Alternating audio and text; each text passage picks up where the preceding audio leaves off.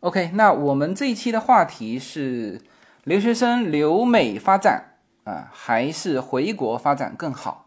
那这个话题，呃，一个呢也是我们社群类非常关心的话题，因为我们社群类其实我们单单高校留学群，呃，就有是三个还是五个，我都忘记了。呃，然后这个在我们会员区的家长也很多啊，就是小孩子在美国工作的。呃，家长也很多，嗯，那一个是在美国现在还在读书的，还有呢，就是像查理你这样，就是在美国工作啊。那其实呃，原先我们讨论这个话题是叫做呃留美好还是回国好啊？其实呢，呃，还是一个层面的话题，就是说，其实他们说的是你毕业的时候。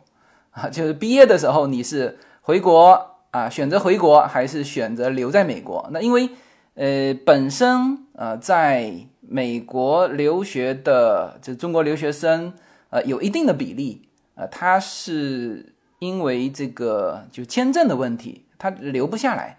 呃，就像查理之前有跟我提到的，就是其实这本身就是一个门槛了啊，就是他蛮难留下来的。那这里面当然就是说。呃，一方面是美国难留下来，还有一个呢，就是说，那可能呃，人家在国内的发展机会，呃，可能本身就是更好啊，所以呃，在毕业的时候这个环节，就很多人呃回国，嗯，那这个是就是之前讨论的蛮多的，都是这个话题哈，就是呃，你到底是呃想留在美国还是想回国啊？那这里面就有各种比较了哈，就是说，哎是。回国好还是留在美国好？那这是一个层面。那呃，我我看这个查理最近你在，因为呃，你有同事回国了嘛，是吧？呃，我介绍一下查理啊，查理是呃，我们曾经上过我们的节目，呃，做过我们的呃，有一期就是谷歌面试官的，呃，就是给到大给到这个留学生呃毕业生这个。叫做校招经验，呃的那几期节目，呃，当时 Charlie 是我们的嘉宾，呃，那他现在是在呃谷歌供职，呃，那呃你的同事呢，这一阵子好像有一些回国的，然后呢就呃就开始引发了这个讨论，那你的这个讨论实际上是呃就是另外一个层面的话题是。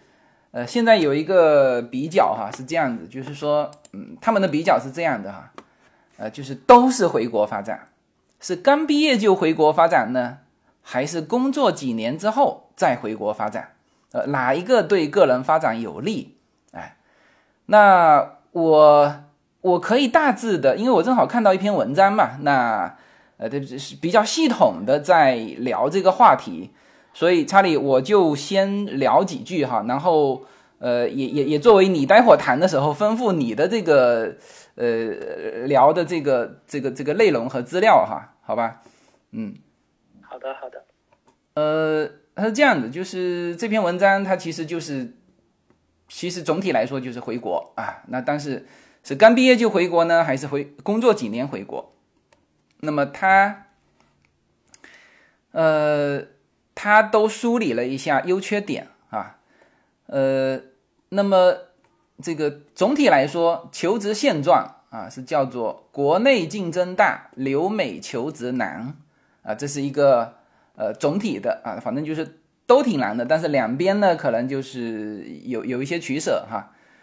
呃，那么就提到海归了哈，这里面有一个二零一九年海归回国报告啊。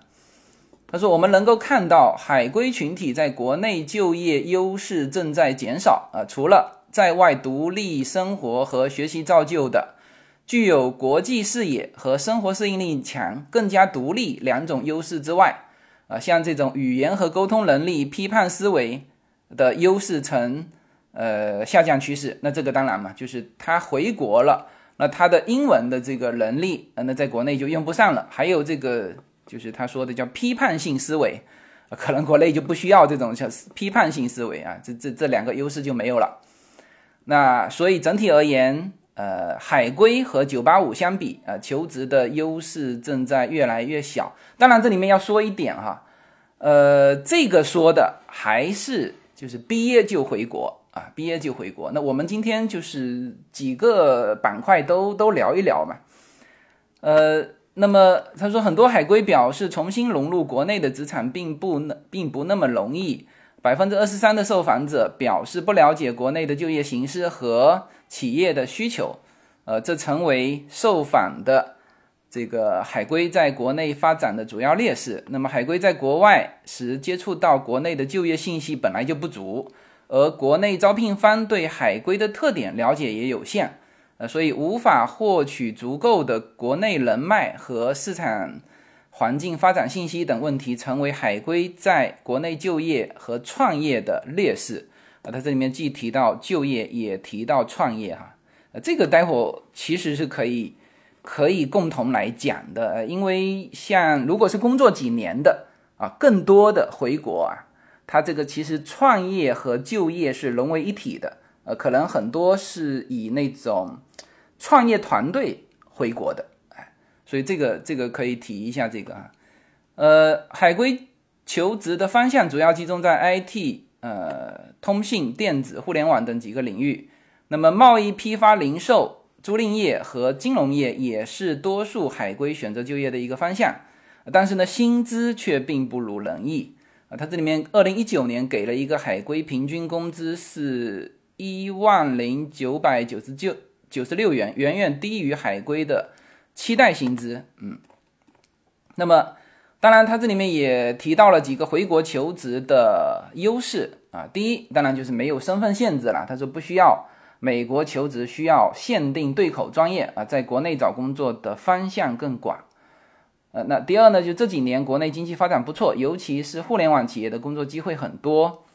那第三是在国内公司节奏快啊，常常会出现这样的情况，就是某人被放在一个超出他能力很多的岗位上啊，对一些有潜力呃能够学习适应力强的人来说，这就提供了他非常好的一个学习机会。啊，几年下来，你会发现他们比留在美国的同类 啊，就是他们的同学啊，进步的更快，个人的事业也发展的更好。然后还有一个就是在国内发展，有熟悉的人文环境啊，有亲人朋友，还有一个很好的社交圈子啊。那么这个是呃回国求职的一个优势。那刚才有提到是劣势哈，就是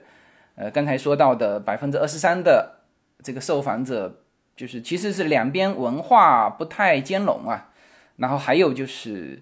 呃，薪资和海归预期的薪资，呃，可能是叫做不太尽如人意啊，这个是劣势。那优势是刚才说的几点，呃，那么嗯，这里面也提到了几个哈，就是说，呃，我们先说在毕业就回国的啊，呃，这里面其实还是。就是他其实也提到了这个困难啊，就困难就是国内的毕业生和海归毕业生的双重竞争啊。他说，随着大批海归呃回国的热潮，大家需要面对呃来自国内高校毕业生和海归的双重竞争。呃，然后这里面的数据是前几年的哈，呃，包括毕业生可能就七八百万了啊，这个。然后这里面有海外留学经验的简历啊，超过五十万份啊，也就是说，呃，因为这个是前几年的数据嘛，今年的数据我还没看啊，但是应该就是这个比例，就是说十个毕业生啊，就是国内可能有十个，那其中有一个是海归啊，就是这么这么高的比例了，现在哈，那么这就意味着招聘企业对人才的筛选标准会越来越高。呃，然后筛选的也会更加严格啊，仅仅凭借国外的文凭啊，不足以让海归求职者立刻脱颖而出。呃，第二呢，就是无法明确定位啊，比如这个呃，互联网行业哪一些企业待遇好啊？不同的地区的 offer 的这个呃薪资和发展前途如何？不同的岗位隐藏的要求都有哪一些？那这些呢，对于身处在美国的留学生很难快速获取准确的信息，呃，对国内行业有比较全面的了解，呃，因此也无法清晰的定位自己回国求职的方向啊。那第三个就是，呃，就是不了解国内招聘的流程和决策方式啊。他说，这个很多求职者对国内的招聘流程不了解啊。首先啊，很多同学没有就是叫做校招、社招的概念，错过了很多求职点。其次呢，没有一份合格的中文简历，呃，这个就很多关键呃专业的关键词在国内完全是另外一个叫。另外一种叫法就是可能英文和中文之间的这种呃互导，他们不太不太适应啊，而留学生们根本就不知道修改成接地气的这个简历。同时呢，国内的这个呃国内的这个就是就面试的一个群体，对于海归留学生也是不小的一个挑战。那还有就是。没有人脉和有效的求职渠道，呃，他说国内同样也是需要社交的啊。这个他说很多大公司的职位根本就不会放到招聘网上，呃，都是对内部员工或者猎头开放。嗯，那么就需要通过推荐的形式才能获得这个面试的机会，而这些岗位往往都是高薪并且发展的很好的，呃，那么。在国内没有人脉的海归求职者，就很难抓住这个国内的这种这种这种优势啊。那这个呢，刚才讲了四点哈，是一毕业就回国啊面临的困难啊。一个就是呃双重竞争嘛，因为你国内本来就有呃一批的毕业生，而且数量还蛮多的。第二呢，就是呃信息这个不够，就是他们不够了解。呃，国内的市场需求，因此呢，无法给自己一个明确的定位。那还有一个就是说，就是战术的角度，就是不了解国内的招聘流程和决策方式。那还有就是人脉的问题啊，就是因为你没有人脉，然后呢，有很多岗位其实是在内部就消化掉了啊。这个是就是这个呃毕业呃一毕业就回国呃遇到的问题。那么，呃，他这里面也提到，在美国工作几年啊，然后回国，哎，呃，他说最大的区别哈，就是就是校招，就校园招招聘主要是考察一个人的综合素质，而社会招聘是看重相关的工作经验，而选择工作几年再回国的人，往往是倾向于资深或者管理的岗位。啊，这些说的都没错了哈，最关键是最后一句话说这样的机会更少啊。那么一些工程类的学科啊，美国在国内有领先的优势。那么这种情况之下，如果国内的企业有相应的需求，会高薪引进海外有相关经验的人才。那么这篇文章里面提到说，一个呃 Facebook 工作的朋友呃告诉我说，他们在国内。呃，BAT 啊，就是谋得一份差事并不难啊，取决于是否自己要回国发展。那么，这是因为美国在这一方面的技术是有领先优势的。那么，同时呢，Facebook 累积到的硬技能，在国内的企业是可以直接用上。那么，在这种情况之下，这位朋友在 Facebook 累积的技能是可以转移的。因此呢，它跟国内的企业所需的经验啊是相关的，就直接可以用上。那么这个是关于呃，就是技术技术岗位的哈。然后学商科的同学，就是在美国学商科的同学，工作几年之后，呃，如果想回国呢，他说需要考虑的就更多了。第一，中美商业环境所需要的技能有着很大的不同啊，在国内电商是发展迅猛。直播带货啊，微信支付等等啊，先进于美国啊。而 B to B 业务比起国内偏传统的商业拓展模式，那么在美国是更加的科技化和自动化。嗯，这是第一啊。第二呢，就技术和工具使用的不同啊。但这里面是呃列了很多比较细的啊，比如说在美国做 Google。呃，SEO 的和这个什么 Pen Set Search 的这种啊，回国呢，它是需要就变成叫百度竞价排名啊，就是因为这两边用的网不一样嘛，啊，那么社交呃，在美国是 Facebook、Instagram，呃，这个 Link，呃，然后回国那就它就变成是通过微信啊这种啊，在这种情况下，他们在美国积累的技能并不一定可以转移，和国内企业所需要的经验也不一定相关。那么想在国内找到合适，呃，特别是核心业务的岗位是有一定困难的。第三呢，国内九九六的工作制度和互联网，呃，激烈竞争的职场文化，对于美国工作这个环境习惯的小伙伴可能会略感不适应。呃，这些是就是关于在美国工作几年，呃，再回国的。呃，它其实是给的更多的是一些，嗯，一些需要让大家知道的东西啊，呃，所以这个就是，嗯，我我先用这个开一个场吧，然后，呃，等于是从一个就是告诉大家今天我们要聊什么样的一个话题，呃，待会儿查理可以先聊哈，因为你最近正好在思考这一块，但是呢。呃，接下去大家就是如果是呃有想法要发言，可以随时举手。然后我先把大家提上来，呃，然后呢，在呃 Charlie 这个聊完之后啊，我们互动几句，然后就跟着这个麦序下来，大家都可以呃聊几句。那么特别欢迎这个已经在美国工作的朋友，或者是毕业生回国之后。呃，在国内发展，不管你发展的好还是发展的不好，反正在发展的朋友，你们都可以上来聊一聊你们的经验教训，以及呃你们对于自己的选择。呃，其实更多的人，我觉得也还说谈不上，就是觉得这个这条路就一定是正确，或者说可能呃选择的不对哈。但是都可以谈谈自己的一些想法。那么。呃，也供我们这个社群里面很多的家长或者很多的留学生来，呃，大家一起来思考，这这些方面的内容，好吧？那我抛个砖，然后 Charlie，你你可以聊一聊这个，你最近为什么开始，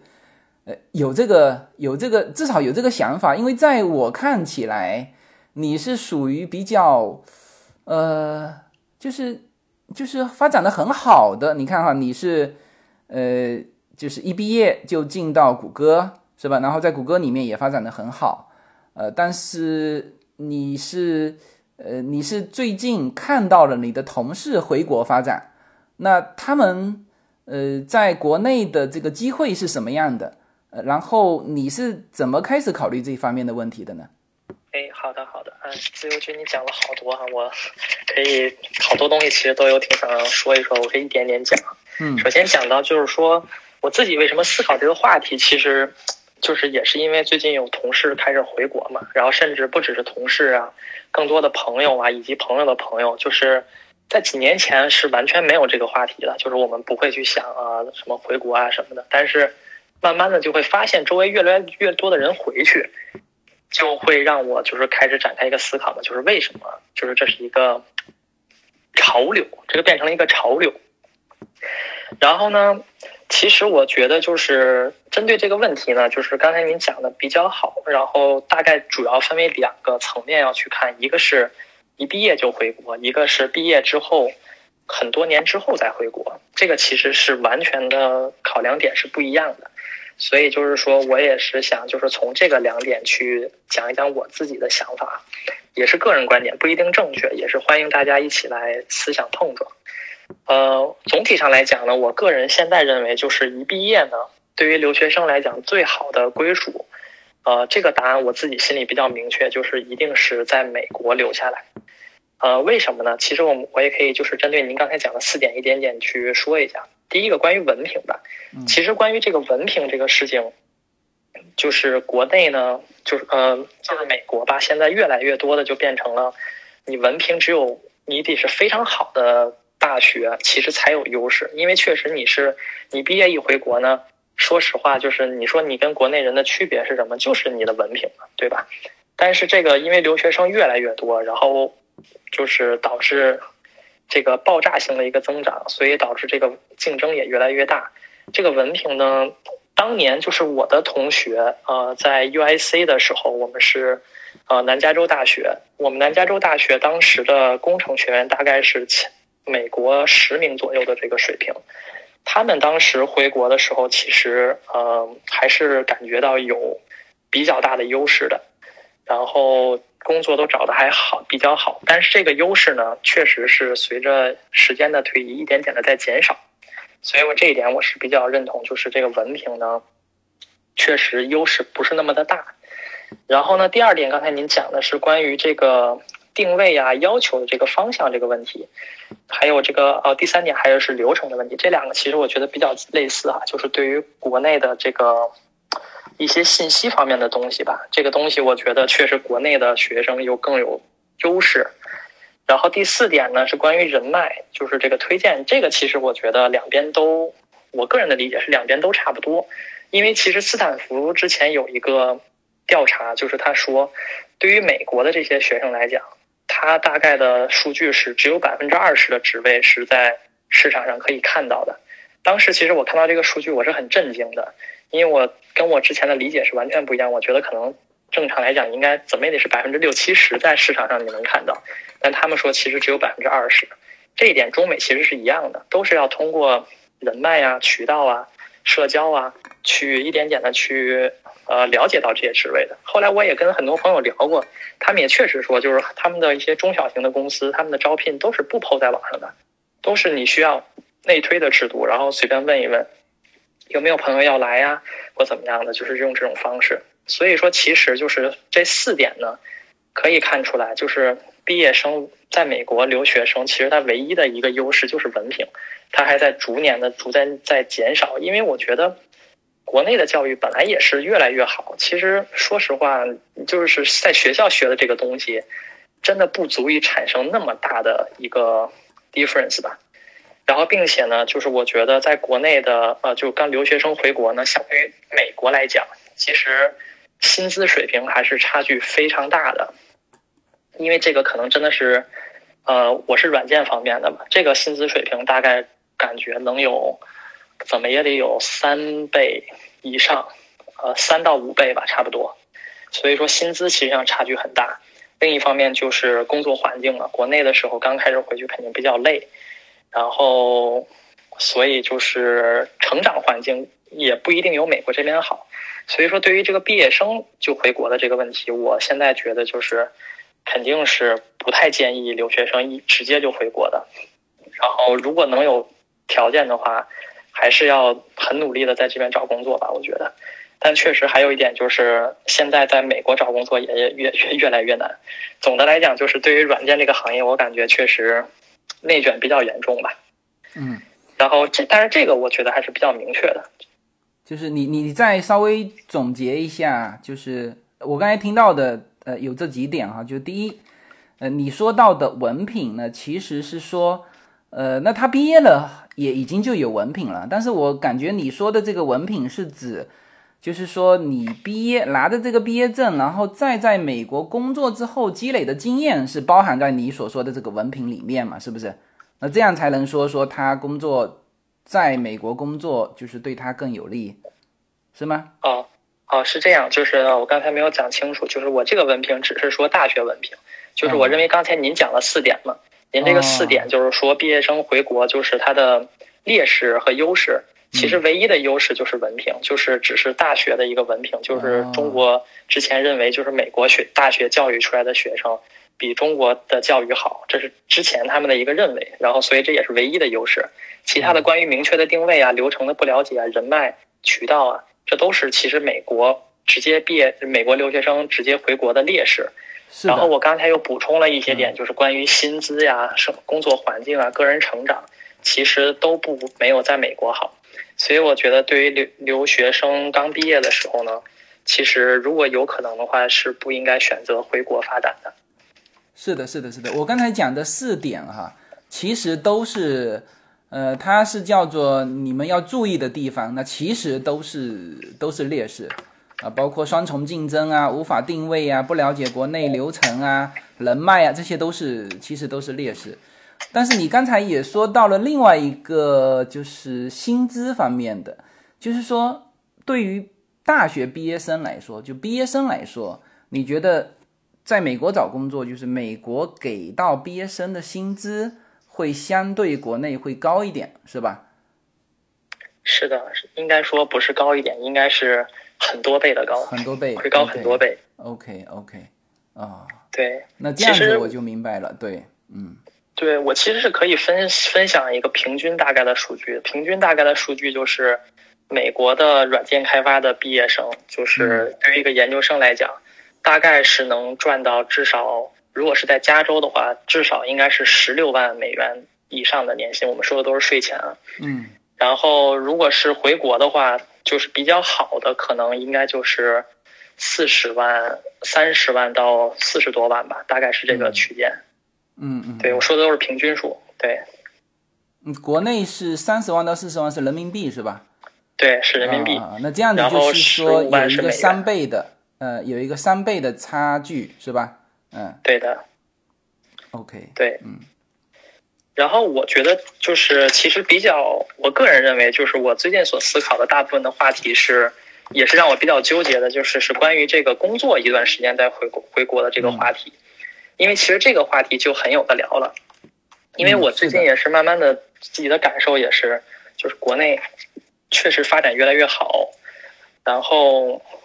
就是大家所看重，其实工作呢，我我个人觉得工作主要看重的就是。一方面是薪资嘛，一方面就是工作的心情，心情当然也包括了环境啊各种方向。其实这个东西的差距在逐年的减少，然后甚至就是说，对于我觉得对于中国，呃，如果说比较高的一些职级别或职位的话，实际上我认为就是它的呃薪资水平是可以超过美国的。并且就是他的职业发展会好很多，因为中国人感觉在美国，大家也知道，前一段时间又发生了一些关于亚裔的歧视。其实不光是那个事件，就是本身的这个亚裔在美国是有天花板的，就是呃，当然我现在所说的都是我所了解到的软件方面的，就它是有天花板的。这个天花板呢，就导致你不能走到特别高的一个级别。然后，同样的，你的能力，如果你回国的话，可能你比如在美国，你是一个带个几个人，我见过最夸张的是在美国带六个人，然后回国就可以带三五百人，大概就是这样一个差距。然后，所以说，其实国内的呃，你的 scoping 啊，你的工作的这个视野和这个天花板其实是不一样的。然后，并且呢，就是大家都说国内的工作环境差呀。然后或什么，其实我不这么认为。我认为就是这个事情，我最近思考就是，一般说这种九九六啊，或者是什么，就是也是我跟一些我在国内的朋友聊天之后，我发现不一并不一定完全正确。国内的话，就是因为大家只能听到抱怨的声音，其实有很多人就是他过得比较好的时候，他是不会去网上抱怨的，所以你听到的都是国内九九六啊。但其实也有很多人不是九九六的，尤其是随着你的级别逐渐的上升，尤其是你如果是老板级别的，然后你带团队呀或怎么样的，你的这个问题会越来越小。所以这个东西呢，就让我感觉到，就是在某一个呃层面之后，中美的这个差距一定是越来越小，甚至是中国是优于美国的。那如果是这样的话，其实我觉得作为一个中国人。如果有机会可以回到国内发展的话，又离家人近，又离亲人近，还是自己的祖国，我觉得是一定未尝不是一个很好的选择。所以就是最近就是在思考这些问题。